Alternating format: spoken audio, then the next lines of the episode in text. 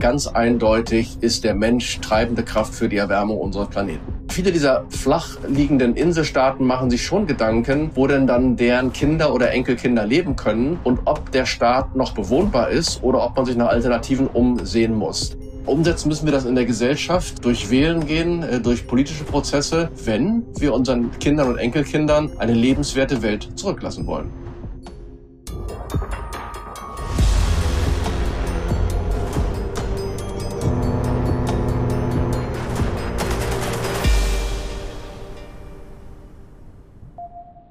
Hier ist Madeleine. Eine kleine Meldung vorab. Maya und ich sind auf deine Stimme jetzt angewiesen und wir würden dich bitten, bevor du jetzt in den Podcast einsteigst, uns deine Stimme für den deutschen Podcastpreis zu geben. Denn wir sind mit Ocean Crime in der Kategorie Wissen nominiert. Das hätten wir uns auch niemals träumen lassen. Du kannst also ab jetzt bis zum 28.05. für uns abstimmen und diesmal ist es wirklich ganz einfach keine Nominierung. Einfach nur kurz in die Shownotes klicken, auf die Seite gehen und auf Voten drücken. That's it, das war's schon. Den Link dazu findet ihr in den Shownotes. Und ja, es sind keine Anmeldedaten wie normalerweise nötig. Das heißt, es ist ganz einfach. Und wir freuen uns natürlich sehr, wenn ihr uns unterstützt und uns somit noch mehr Sichtbarkeit geht. Also geht schnell in die Shownotes, klickt rein und hört dann in die neue Folge rein. Viel Spaß und vielen, vielen Dank. Ich kann mich noch sehr gut an das Geräusch erinnern, als ich auf einer Fahrt von Spitzbergen zu den Lofoten auf einem Schiff war, von den krachenden Eisbergen neben mir. Mhm, krass. Wie war das? Einerseits war ich ein bisschen Schisser auch, weil ich Angst hatte, dass das sehr große Wellen macht, weil es waren sehr große mhm. Eisberge.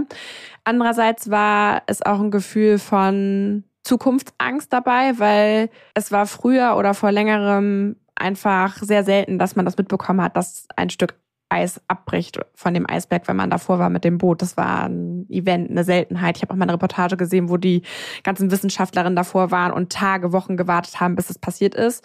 Und wir waren gar nicht so lange davor und es ist passiert, was äh, uns zum nächsten und diesen heutigen Fall führt. Das Eis schmilzt. Ja, und dazu haben wir mit Martin Fiesbeck gesprochen, ein richtiger Experte und ähm, Klimaforscher. Ja, also ähm, hört gerne mal rein und wir sind gespannt, ähm, was ihr nach der Folge dann sagt. Und nutzt gerne auch die neue Spotify-Funktion. Da könnt ihr nämlich direkt äh, kommentieren und auch eine Frage beantworten. Ja, viel Spaß bei der neuen Folge. Ja, mein Name ist Professor Dr. Martin Fisbeck. Ich arbeite am GEOMA, dem Helmholtz-Zentrum für Ozeanforschung in Kiel und bin auch Professor an der Universität Kiel. Ich selber bin physikalischer Ozeanograph und untersuche die Strömung, Temperaturen und auch den Meeresspiegel im Ozean und auch wie das mit dem Klimawandel zusammenhängt. Ja, schön, dass du bei uns bist. Ähm, wir freuen uns sehr, hier so einen Experten bei uns zu haben.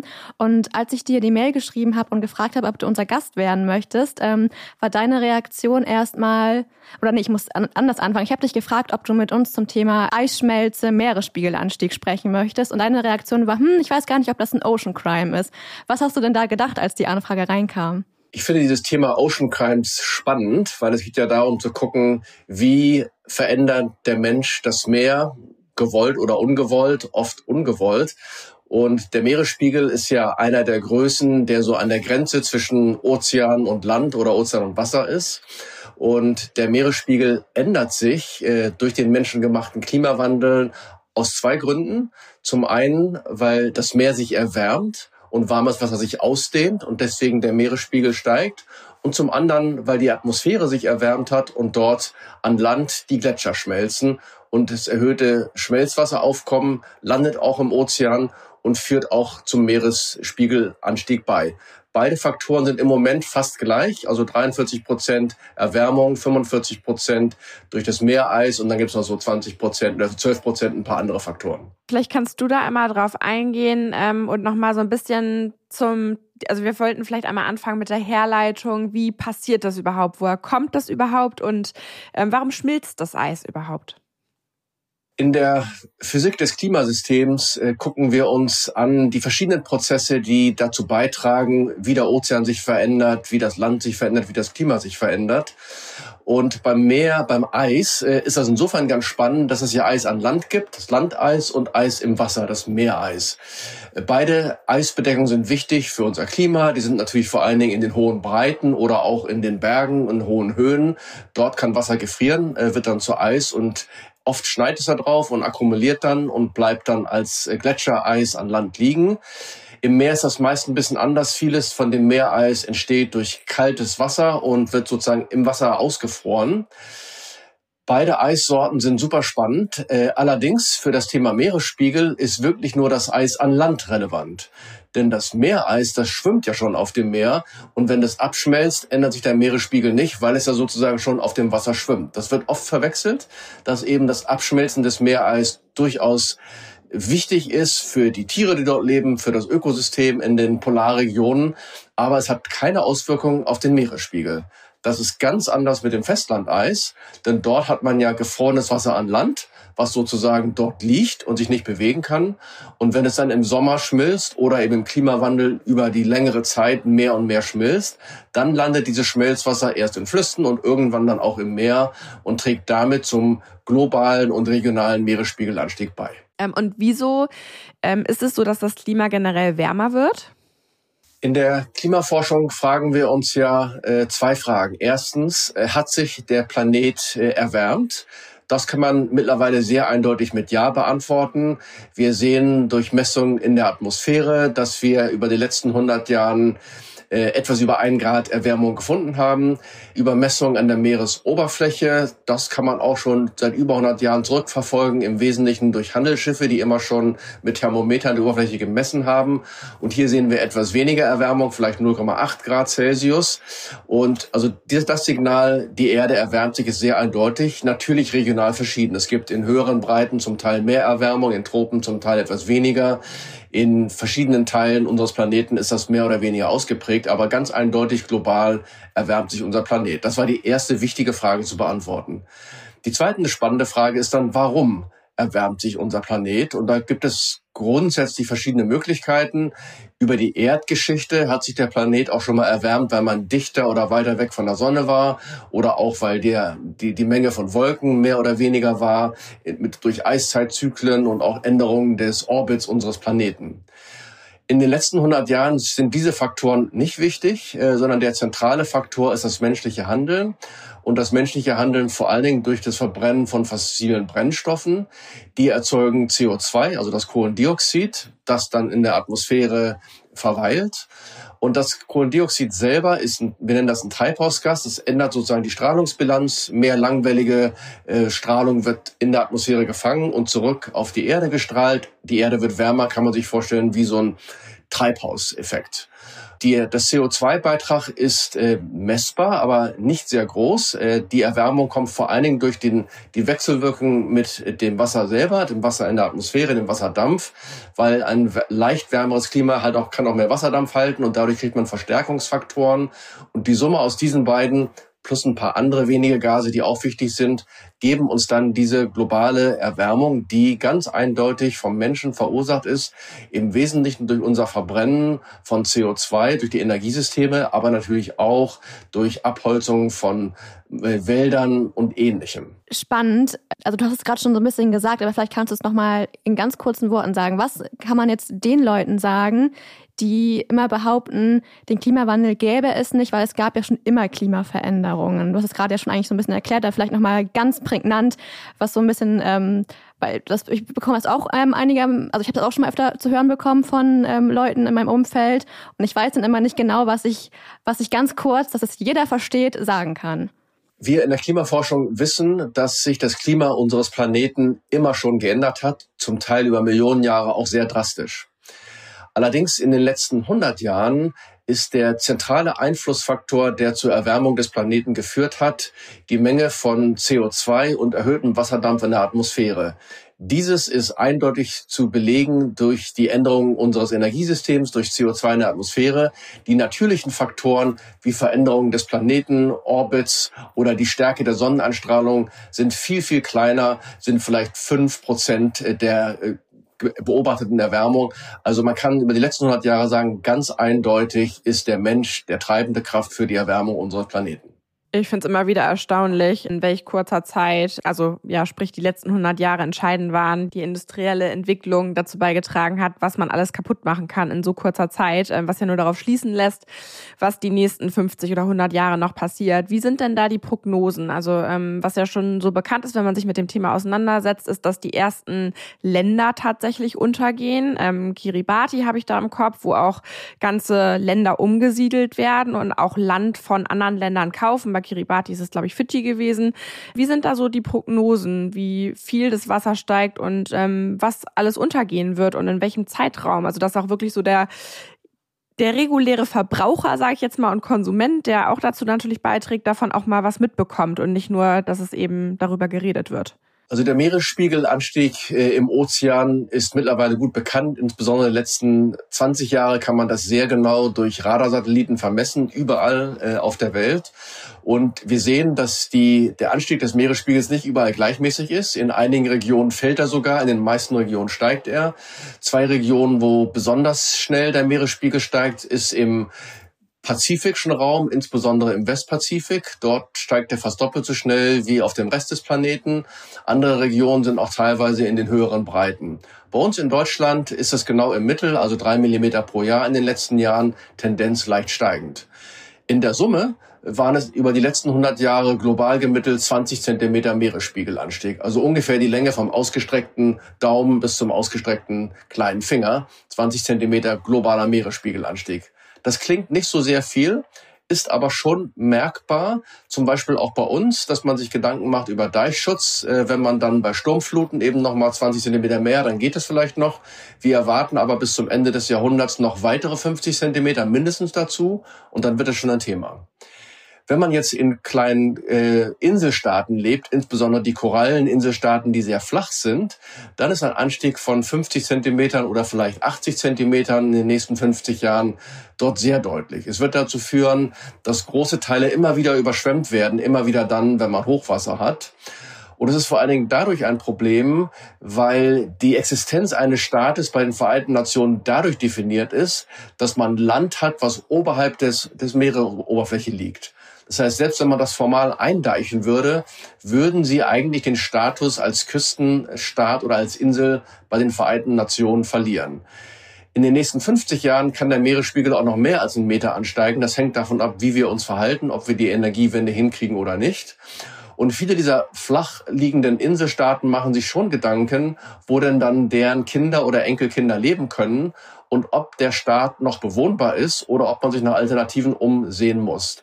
Und das passiert in der Tat. Und so haben andere äh, Inselstaaten, zum Beispiel die Fidschis, einigen dieser Länder angeboten, die Bevölkerung bei denen aufzunehmen. Dann werden dann Verträge geschlossen. Man kann natürlich auch Land kaufen. Also man sieht schon, in einigen Regionen ist das sozusagen lebensbedrohend. In den meisten Regionen ist es nicht lebensbedrohend, aber ökonomisch dramatisch. Äh, das betrifft Länder wie zum Beispiel auch Holland, wo ja viel unter dem Meeresspiegel liegt, wo man dann Deiche bauen muss. Das betrifft Länder wie Bangladesch, die eine ganz lange und flache Küste haben, wo dann sehr viel mehr Überschwemmung stattfinden muss. Und es betrifft auch viele Länder, wo dann Erosion an der Küste deutlich zunimmt und dort sozusagen nutzbares Land verloren geht. Von daher, das sieht nach kleinen Zahlen aus. 20 Zentimeter ist nicht viel. Weitere 50 Zentimeter dazu ist dann schon sehr deutlich. Aber die ökonomischen Nachfolgen sind gigantisch. Kann man sich auch mal in Hamburg vorstellen. Wenn dort der Meeresspiegel um weitere 80 Zentimeter steigt, dann sind viele der Kai-Anlagen nicht mehr zu benutzen, müssen höher gebaut werden. Das sind ganz enorme Kosten.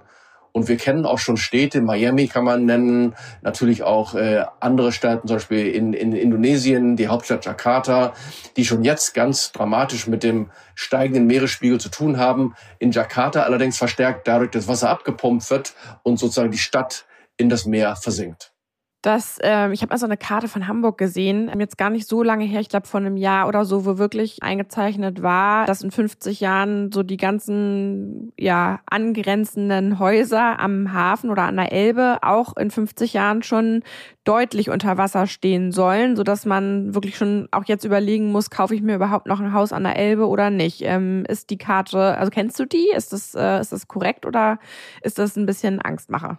Also es gibt äh, viele Berechnungen, wie jetzt der Meeresspiegelanstieg sich lokal auswirkt. Dort kann man vielleicht zwei Sachen dazu sagen. Erstmal kann die Wissenschaft leider noch gar nicht so ganz genau sagen, wie der Meeresspiegel in 100 Jahren in Hamburg sein wird oder in Kiel oder äh, sagen wir mal in Rotterdam oder in New York oder in ähm, Jakarta. Das liegt daran, weil, obwohl der Ozean ja verbunden ist, so ist doch der Meeresspiegel regional verschieden. Das hängt mit den Windsystemen zusammen, das hängt auch mit dem Schmelzen des Eispanzers und anderen Dingen zusammen. Von daher sind die Vorhersagen nicht so ganz exakt. Aber man kann natürlich angucken, wenn der Meeresspiegel um, sagen wir mal, einen Meter weiter steigen würde oder 80 Zentimeter weiter, welche Regionen zum Beispiel in Hamburg oder anderen Küstenstädte dann im Mittel überflutet wären.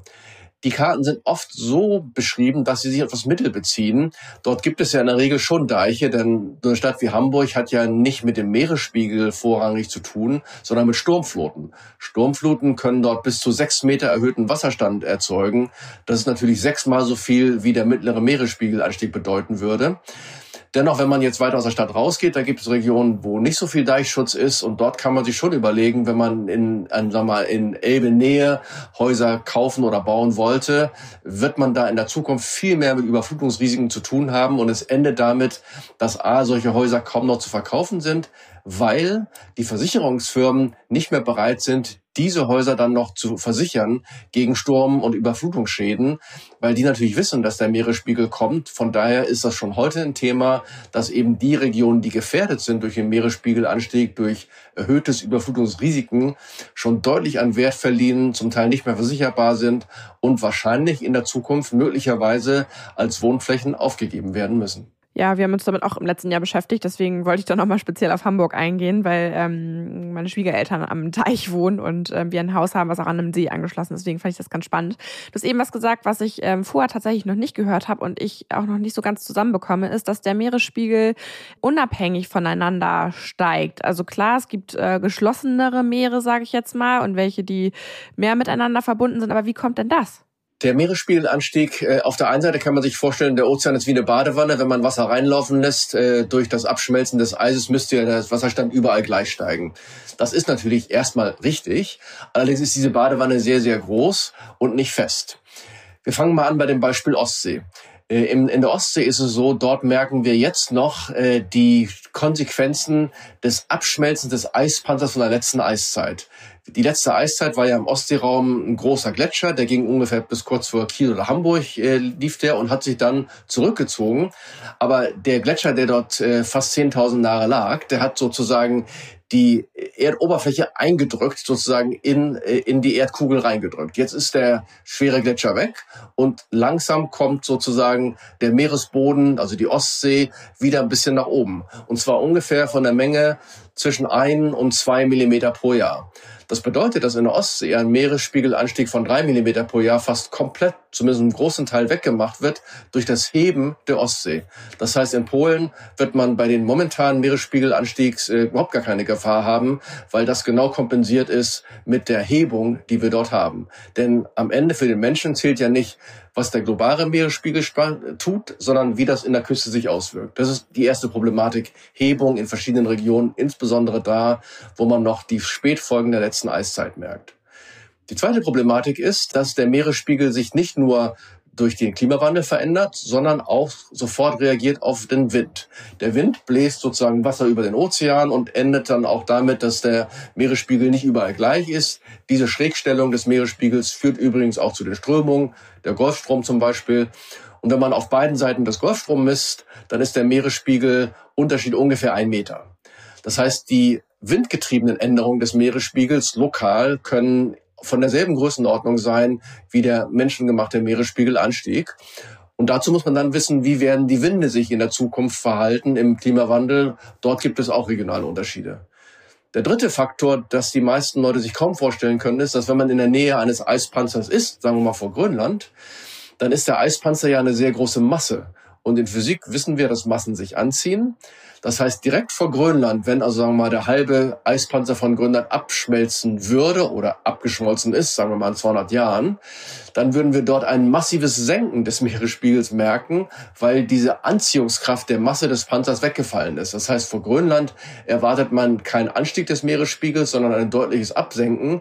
Dort könnte es sogar sein, dass die Häfen trocken fallen. Man sieht, das Thema Meeresspiegelanstieg ist nicht ganz so simpel, sondern in jeder Region etwas anders und die Ozeanphysiker und die Experten, die Geowissenschaftler, die Geophysiker machen sich da durchaus Gedanken in jeder Region, wie dann die Summe aller dieser Faktoren äh, sich auswirken werden und mit was für einem lokalen oder regionalen Meeresspiegelanstieg man dort rechnen muss. Das ist in der Tat sehr verschieden und äh, eben mit zu bedenken bei plakativen Aussagen, wie der Meeresspiegel steigt um 80 Zentimeter. Das ist global richtig, aber kann regional deutlich mehr oder auch deutlich weniger sein spannend. Das war mir selber auch gar nicht so bewusst.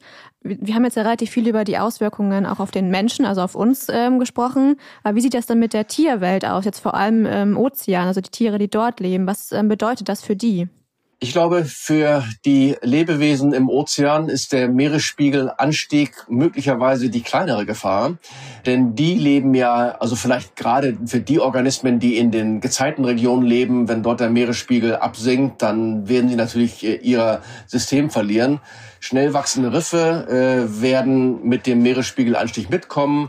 Langsam wachsende Riffe könnten vielleicht etwas mehr überflutet werden. Dort wird man möglicherweise auch mehr Wellen haben, dass die dann zerstört werden. Aber ich denke, für die Meeresorganismen sind die anderen Faktoren, die mit dem Klimawandel zu tun haben, wie die Erwärmung, wie die Versauerung, der Verlust des Sauerstoffs in etwas größeren Tiefen, glaube ich, viel dramatischer als der Anstieg des Meeresspiegels. Bei uns zu Hause kann man vielleicht noch sagen, es ist nicht so ganz sicher, wie die Zukunft des Wattenmeers äh, sein wird beim deutlichen Anstieg des Meeresspiegels. Und da könnte es schon sein, dass das Ökosystem Wattenmeer sich deutlich verändert. Das sind noch Fragen, die wir noch nicht so geklärt haben.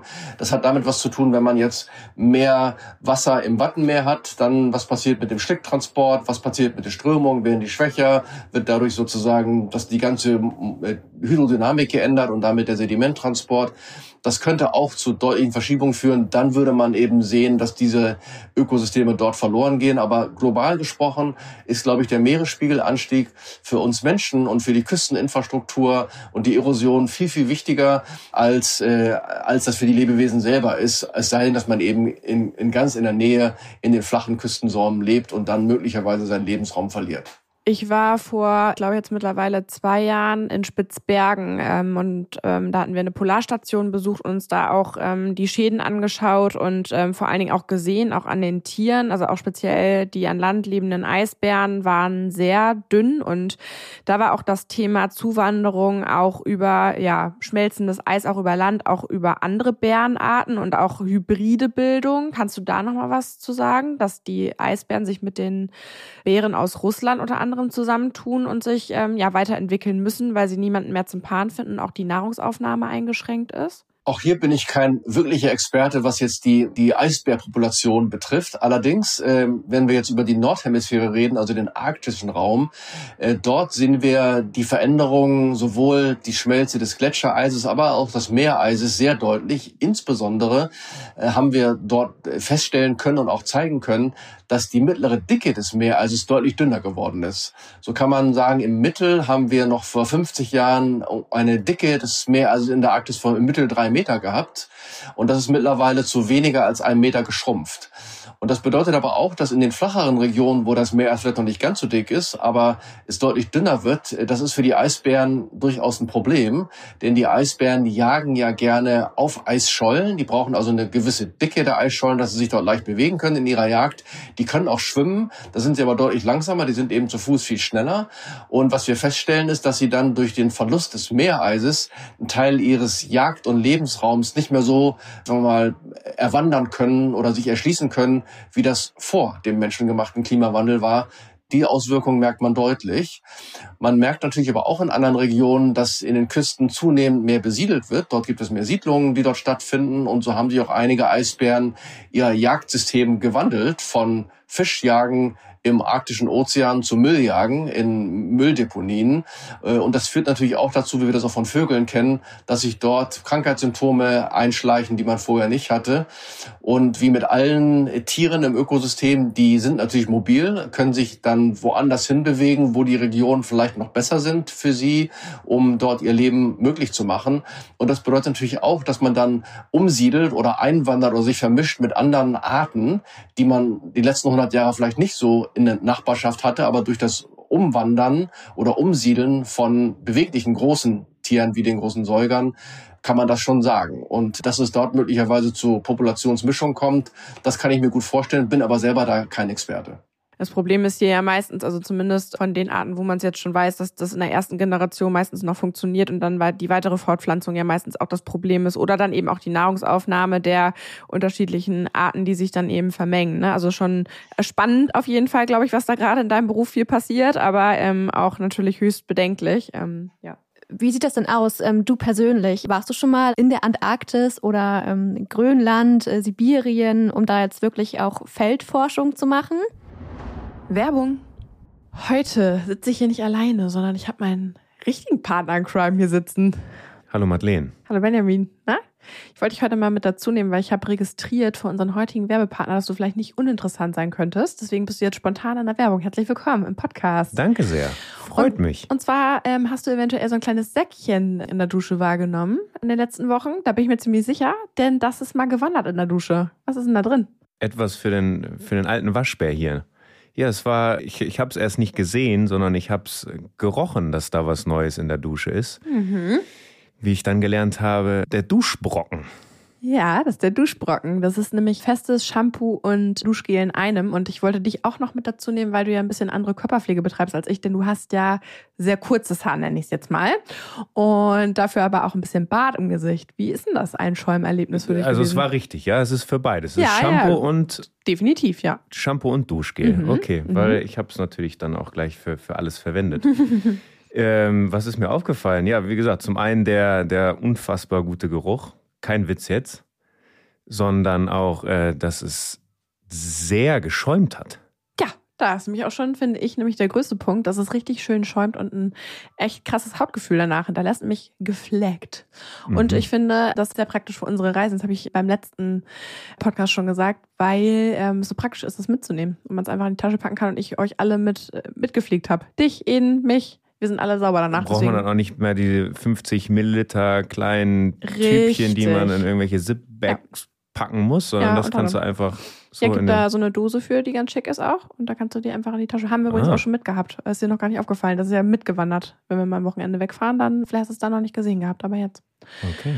Und was richtig cool ist, Duschbrocken hat jetzt auch noch Zahnputztabs. Das sind so kleine Zahnputztabletten. Die kommen jetzt nämlich neu raus. Die werden jetzt im Mai gelauncht mit einer Bambuszahnbürste, was auch nochmal für weniger Plastik sorgt. Und auch wiederum nicht in diesen blöden Sittbeutel mit rein muss, weil die Zahnpasta quetscht man da sonst auch immer mit rein. Wenn die genauso gut schäumen, dann probiere ich die auf jeden Fall auch aus. Wie lange halten die denn? Die halten lange, weil die sind, also in jedem, in jeder Packung sind 125 Zahnputztabletten. Oh ja. Das heißt, wenn wir beide damit putzen, durch zwei, wenn du zweimal am Tag putzt, vielleicht durch vier. Das also hält zwei Monate pro Person, also einen Monat für uns beide. Finde ich ganz, finde ich gut. Super. Finde ich recht lange und eben auch optimal fürs Reisen, weil es eben auch nicht ausläuft. Ne? Mhm. Also bleibt up to date, meldet euch gerne zum Newsletter an oder auch beim WhatsApp-Newsletter. Das finde ich ist ja eine ganz neue Errungenschaft. Das brauchen wir, finde ich, auch mal. Da wisst ihr immer genau, was gerade Neues bei Duschbrocken so los ist. Und Gibt es einen Rabatt? Na klar, gibt's einen Rabatt. 10%, ganze 10% bekommt ihr mit dem Rabattcode Schaumparty10. 10% Rabatt aufs gesamte Sortiment. Den Link findet ihr natürlich wieder in den Show Notes. Und auch die Anmeldung zum Newsletter und für WhatsApp das natürlich auch. Also schäumt euch ein und ganz viel Spaß beim Duschen. Tschüss. Tschüss. Werbung Ende. Also ich selber bin ein seegehender Ozeanograf. Das bedeutet, dass ich auch mit großen Forschungsschiffen über viele Wochen in dem Meer äh, auf das Meer fahre und dort Messungen mache. Das sind Messungen von Temperaturen, Salzgehalt, gelöstem Sauerstoff, aber auch Strömung. Wir setzen dort nicht nur die Schiffe ein, sondern auch Forschungsroboter, teilweise Langzeitstationen mit Verankerungen, teilweise tauchende Roboter, diese Argoflauter oder auch Gleiter, die so wie Delfine sich bewegen können. Und äh, meine Forschungsregionen sind zum einen im tropischen Ozean, um die Kapverdischen Inseln herum, im tropischen bis hin zu dem, sagen wir mal, nach Brasilien. Ich habe aber auch schon zwei große Expeditionen in die Antarktis gemacht vor knapp 20 Jahren und habe dort mir angeguckt, äh, wie das Wasser, was in der Nähe der Eiskante sich bildet, sehr salzhaltig ist, dann in, das, in den tiefen Ozean abströmt. Und ich hatte auch schon einmal die Gelegenheit, in der Arktis äh, Forschung zu machen, um dort Langzeitmessungen über Tiefenwasserbildung in der Grönlandsee bis hin nach Spitzbergen mir anzugucken. Also ich habe durchaus im Laufe meiner langen Karriere als seegehender Ozeanograf die Möglichkeit gehabt, auch selber mal in diese Region zu fahren und dort Messungen zu machen. Das ist für mich sehr spannend, äh, weil man dort den Bezug direkt äh, zu dem Ozean hat, zu der Region. Es ist aber auch schwierig mit Einzelmessungen, die wir dort machen, sowas wie Trends sich anzugucken, die ja für uns, äh, für die Diskussion in der Veränderungsthematik und auch in der Klimawandel ganz wichtig sind. Und deswegen habe ich in den letzten 20 Jahren mich besonders dafür eingesetzt, dass eben dauerhafte Beobachtungssysteme im Ozean erweitert werden, besser werden, höhere Auflösungen haben und einfach mehr dort ist. Denn viele Teile des Ozeans, insbesondere im tiefen Ozean, sind einfach unterbeobachtet, auch noch unentdeckt zum Teil. Und dort haben wir wenig lange Zeit rein und können gar nicht so viel sagen, was zum Beispiel der Klimawandel dort schon gemacht hat. In einigen Regionen sieht man das. Änderungen sind auch eindeutig, aber das so genau zu sagen und wo, wie viel, das ist noch schwierig und dafür brauchen wir eben so ein dauerhaftes Beobachtungssystem, hauptsächlich Roboter gestückt und daran arbeite ich halt sehr. Mm, du meintest ja gerade, dass deine Karriere schon relativ lange geht. Wie ist das denn für dich persönlich, wenn du jetzt auch so die ganzen Veränderungen siehst und das wirklich schwarz auf weiß hast und dann aber auch oft der Wissenschaft nicht so wirklich Gehör ähm, verschaffen wird und ähm, trotzdem, obwohl die Belege ja eigentlich auf der Hand liegen, die Änderungen viel zu langsam eintreten. Was macht das mit einem persönlich, wenn man da irgendwie auch so involviert ist wirklich in der Forschung?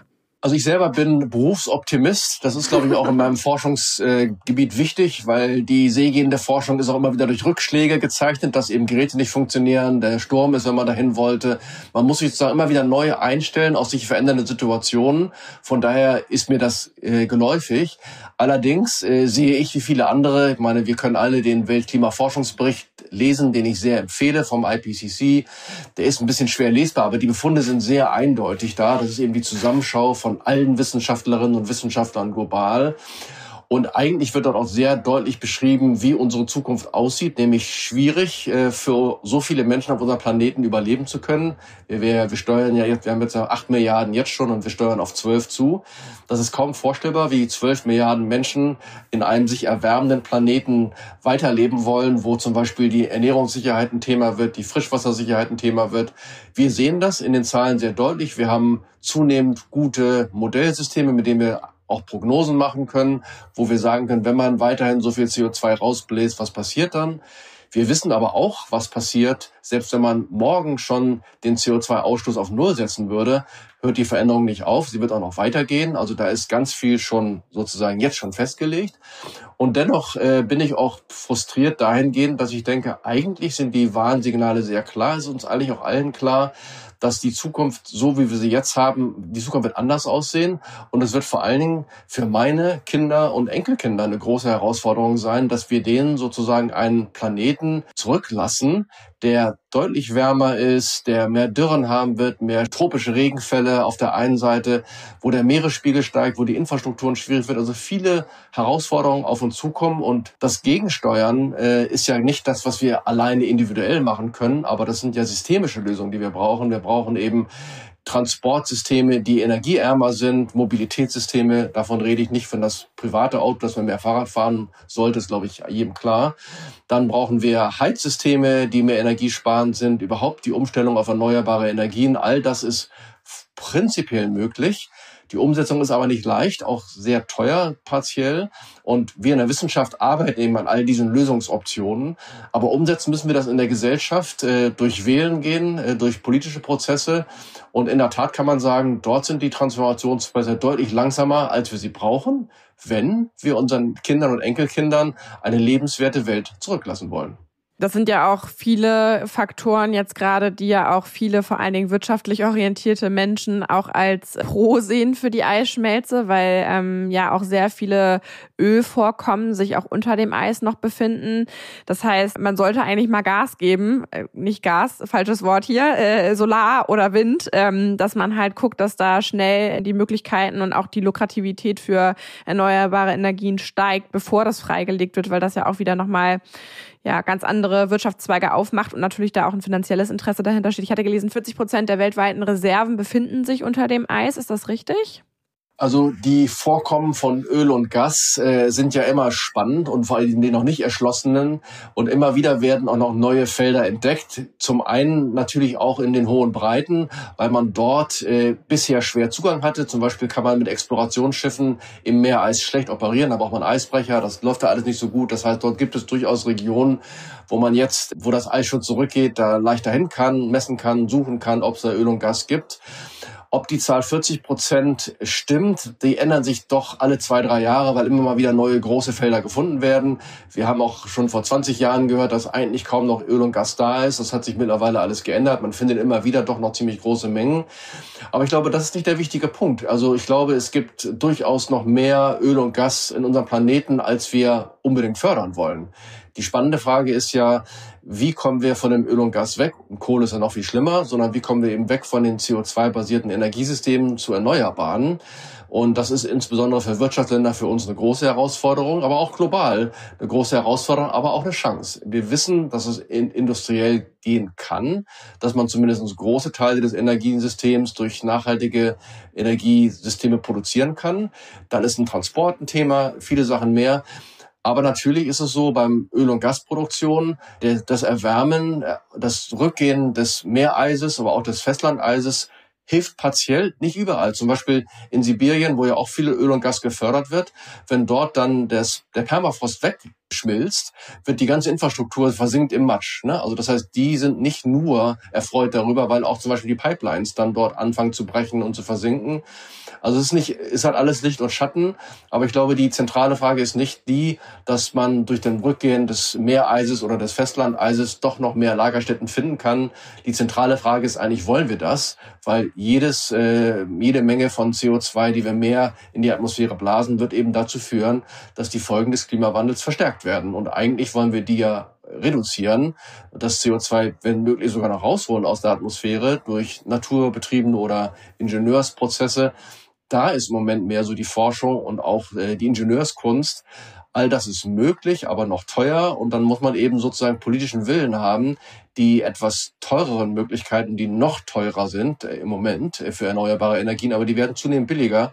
Ich glaube, in wenigen Jahren wird erneuerbare Energie günstiger sein als CO2-basierte in vielen Teilen der Welt. Und dann wird man sehen, äh, dass mehr und mehr die Menschheit umschiften wird auf das ökonomisch günstigere. Wenn man dann noch einen Preis auf den CO2-Ausstoß setzen würde, was man eigentlich muss, weil wir das mit jeder anderen Verschmutzung auch tun, dann wird es noch viel schneller ökonomisch sinnvoller auf Erneuerbare umzuschwenken. Und das erwarte ich eigentlich. Was mich nochmal interessieren würde, was auch noch ein, glaube ich, gar nicht so kleines Thema ist, sind Stoffe, die sich auch durch die Atmosphäre auf dem Eis niedergelegt haben ähm, in den letzten, ja, speziell 100 Jahren und jetzt durch die Schmelze auch freigelegt werden. Ähm, ich habe da so Begriffe gelesen wie PFAS, ähm, Perfluorakt, wie nennt sie es? Perfluorokt Tansulfatsäure habe ich unter anderem gelesen, ähm, was zum Beispiel bei der Beschichtung von Pfannen äh, oder bei der Produktion von Pfannen eingesetzt wird, also speziell diesen Perleffekt hervorruft.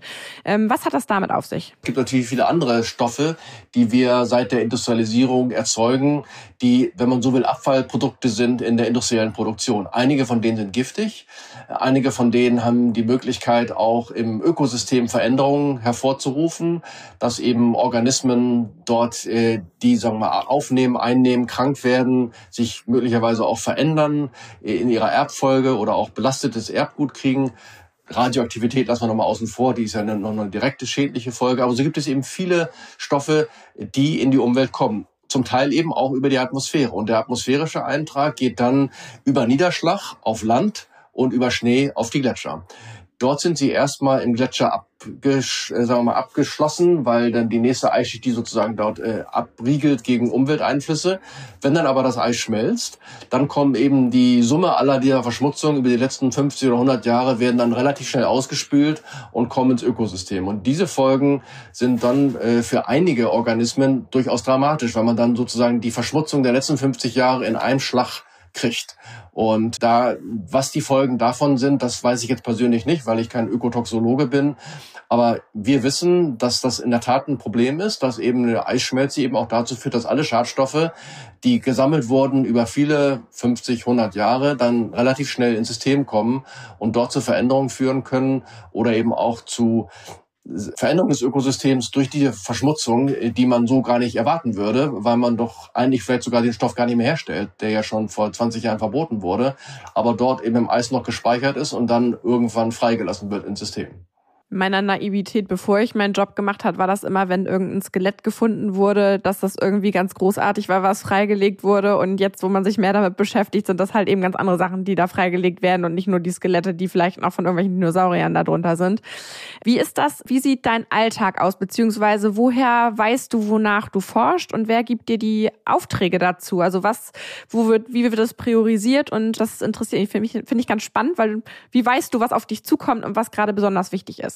Meine eigene Forschung, äh, ich als äh, Professor an der Uni und auch als äh, Professor am Geomar, ist insofern sehr komfortabel, weil ich durchaus in der Lage bin, mir selber zu überlegen, was ich Neues entdecken kann, was ich Neues verstehen will, mit welchen Geräten wir was herausfinden können.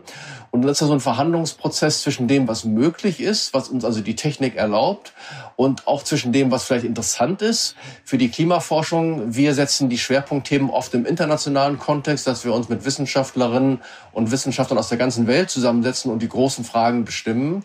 Das machen wir auch in der Helmholtz-Gemeinschaft, wo wir uns überlegen, wo sind die großen Fragen, die wir gemeinsam angehen wollen. Und dann guckt eben gegen diese großen Fragen, zum Beispiel Veränderung des Ozeans im Klimawandel, gucke ich dann genau, was in meiner Arbeitsgruppe ich machen kann mit den Geräten und mit der Expertise, die ich habe, um wieder ein weiteres Puzzlestein im Gesamtbild zu erzeugen. Wolltest du immer schon Klimaforscher werden? Also als ich jung war, wollte ich äh, mal Kapitän werden. Und ich dachte, Kapitän, das war für mich so, mh, hm, da kann man die Welt entdecken lernen, das war mit viel Romantik verbunden. Dann habe ich einen Kapitän getroffen, der sagte, Martin macht das nicht, das ist wie Straßenbahnfahren auf See.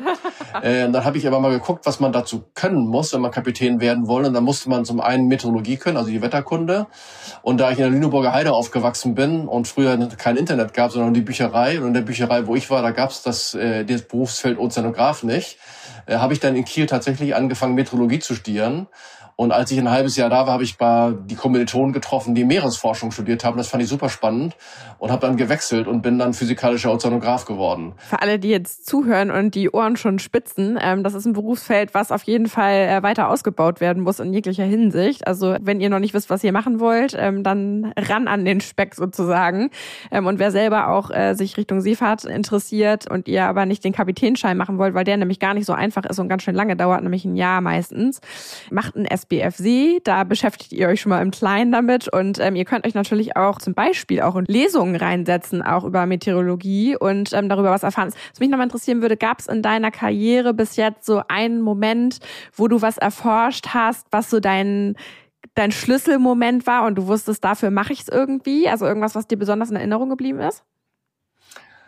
Ähm, das glaube ich, kann ich gar nicht so sagen, aber es gab viele Momente, dass ich gesehen habe, wie wir auf See forschen und immer mal wieder neue Innovationen reingebracht haben. Zum Beispiel habe ich äh, mit äh, so ein Gerät weiterzuentwickeln, dass man Strömungen von der Oberfläche bis zum Meeresboden messen konnte. Das war früher extrem aufwendig. Es hat Tage gedauert, bis wir da eine Messung hatten. Und durch diese neue Technik, ein Gerät am, an der Sonde anzubauen und die spezielle Auswertung dort möglich zu machen, ging das alles sehr viel schneller. Also immer mal wieder neue Innovationen im Messbereich mein Schlüsselerlebnis war eigentlich dann, als die Klimaberichte aufkamen, dass ich gemerkt habe, man weiß zu wenig über den Ozean und wir werden das nie lösen können durch mehr Forschungsschiffe bauen, weil Forschungsschiffe so wichtig die sind, die sind sozusagen das Rückgrat der Forschung, aber die sind nicht sehr skalierbar. Wir können nicht zehnmal so viele Forschungsschiffe haben. Das heißt, für mich war sehr schnell klar, die Zukunft liegt in Robotersystemen, also unbemannten, autonom arbeitenden Robotern im Ozean, die uns die Messung besorgen werden. Und dort habe ich viele Jahre, fast 20 Jahre, mich extrem dafür eingesetzt, dass diese Systeme weiterentwickelt werden, finanziert werden und auch zu zeigen, was man damit leisten kann. In den letzten zwei, drei Jahren habe ich nochmal so einen neuen Schlag genommen und interessiere mich jetzt für digitale Zwillinge des Ozeans. Wir nutzen also sozusagen die, die Möglichkeiten der Digitalisierung von künstlicher Intelligenz, von Machine Learning zusammen mit den Beobachtungssystemen, um eigentlich einen virtuellen Ozean zu erzeugen neben dem echten Ozean. Und das Spannende dabei ist, dass man in so einem virtuellen Ozean eben auch Zukünfte sich erarbeiten kann, erträumen kann, generieren kann und diese Was wäre wenn Fragen stellen auf dem Computer im virtuellen Ozean. Das ist ein sehr spannendes Umfeld und demnächst auch viel mehr für Laien äh, ermöglichbar. Muss man sich so vorstellen wie so SimCity, wo man so irgendwie äh, Städte baut oder so Farmen will, wo man so Farmen baut, dass man sich sozusagen den Ozean des Zukunft selber zusammenbauen kann und sich dann überlegen kann, was muss man tun, damit man den Ozean kriegt oder die Küstenregion kriegt, die wir uns alle wünschen, die eben sauber ist, die natürlich ist, wo viele Lebewesen sind, die, wo man auch gerne Urlaub hinfährt und nicht den Ozean, den wir wahrscheinlich kriegen werden, wenn wir nichts machen, der verschmutzt ist, der zu warm ist, wo der Meeresspiegel steigt und so diese Motivation, sich zu erarbeiten, für was für eine Zukunft kämpfen wir eigentlich und da die Möglichkeiten der Digitalisierung zu nutzen, das finde ich ganz spannend und kümmere mich da in den letzten zwei, drei Jahren sehr intensiv drum. Mega, mega spannend. Also ganz vielen Dank für deine Arbeit. Das ist wirklich super, super wichtig. Ich glaube, wir ähm, kommen jetzt auch langsam zum Ende. Wir haben am Ende immer einen Call to Action. Du hast jetzt ja schon relativ viel gesagt, was, was passieren muss. Ähm, Energiewende zum Beispiel. Hast du noch etwas, was du noch nicht erwähnt hast bisher? Oder vielleicht Buchempfehlungen, Filmempfehlungen, Doku-Empfehlungen? Und auch, wie man deine Arbeit unterstützen kann. Also was können die Zuhörer, also der Call to Action ist vorrangig auch dafür da. Wir können alles verlinken in den Shownotes. Was kann der oder diejenige, die jetzt zuhören, selber unternehmen, um das Ganze zu verhindern oder positiv zu beeinflussen? Call to Action. Ich würde vielleicht äh, drei Vorschläge machen. Das Aller, Allerwichtigste ist, äh, sich mit dem Thema Bildung zu beschäftigen und sich selber kundig zu machen, was ist denn eigentlich das Meer, was passiert da? Und empfehlen kann ich da zum einen, äh, vor ein paar Jahren haben wir mit der Böll Stiftung den Ozeanatlas herausgegeben, oder Meeresatlas heißt der, der ist eigentlich ganz leicht lesbar. Wir bringen aber auch raus die World Ocean Reviews, die können wir dann noch verlinken. Und das ist ein bisschen dickere Bücher, aber die sind sehr gut beschrieben, wo man all die Themen von Klimawandel, aber auch Überfischung, Ressourcen aus dem Meer nochmal genau nachlesen kann. Das empfehle ich sehr als Erste, sich informieren. Das zweite ist dann, ich glaube, Änderungen werden wir nur bekommen, hatten wir schon ein bisschen diskutiert, durch systemische Änderungen. Und systemische Änderungen gehen nur über was der Staat Deutschland macht, was Europa macht. Und um das zu beeinflussen, muss man wählen gehen ganz wichtig, sich politisch schlau machen und die richtigen Parteien wählen.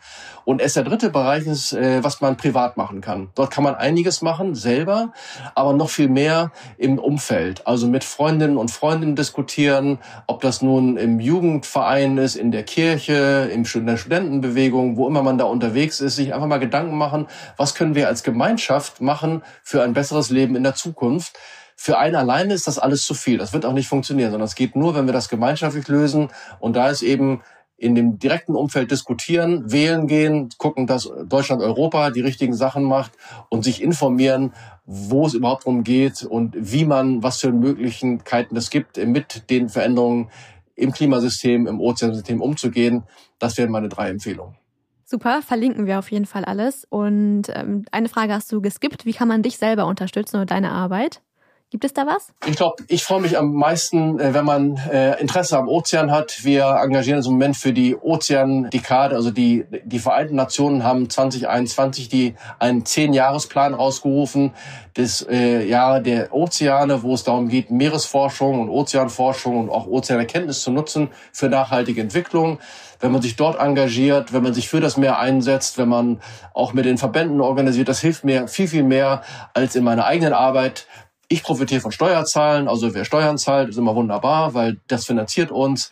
Aber ich glaube, das aller, allerwichtigste oder für mich viel wichtiger ist, dass man sich wirklich mit dem Thema mehr beschäftigt und zwar mehr als nur als Tourist genießen, ist auch schön, aber noch so ein bisschen dahinter gucken, das würde mir sehr helfen, weil ich glaube, die, der das Bewusstsein für das Meer ist noch lange nicht so da. Der Podcast hilft bestimmt auch dabei, dass einfach mehr Leute darüber nachdenken, was ist eigentlich mit dem Meer und dem Ozean und da müssen wir was tun. Und das generiert dann die Aktivitäten, die uns auch in der Forschung helfen. Ja, mega spannend und du machst einen super Job und ich muss sagen, es lässt mich mit einem guten Gefühl, wo ich gerade meine Steuererklärung gemacht habe, zurück, dass ich dich mit meinen Steuergeldern unterstütze. Da mache ich das doch lieber, äh, gleich noch viel lieber. Ähm, vielen lieben Dank für deine Zeit und ja, hoffentlich bis bald. Dankeschön. Ja, vielen Dank für das Gespräch, hat mich sehr gefreut. Uns auch. Tschüss. Tschüss. Ocean Crime ist eine Produktion von Bracenet in Zusammenarbeit mit Klangmagneten und Flying Podcast. Hinter Mikro sitze ich, Madeleine von Hohenthal. Und ich, Maya Löwedal. Die Inhalte unseres Podcasts haben wir aus erster Hand und wurden mit größter Sorgfalt recherchiert. Für die Richtigkeit, Vollständigkeit und Aktualität der Inhalte können wir jedoch keine Gewähr übernehmen. Wir schließen jegliche Haftung für das Offenlegen von geheimen Informationen aus und wir können keine Haftung für eventuelle Folgen übernehmen.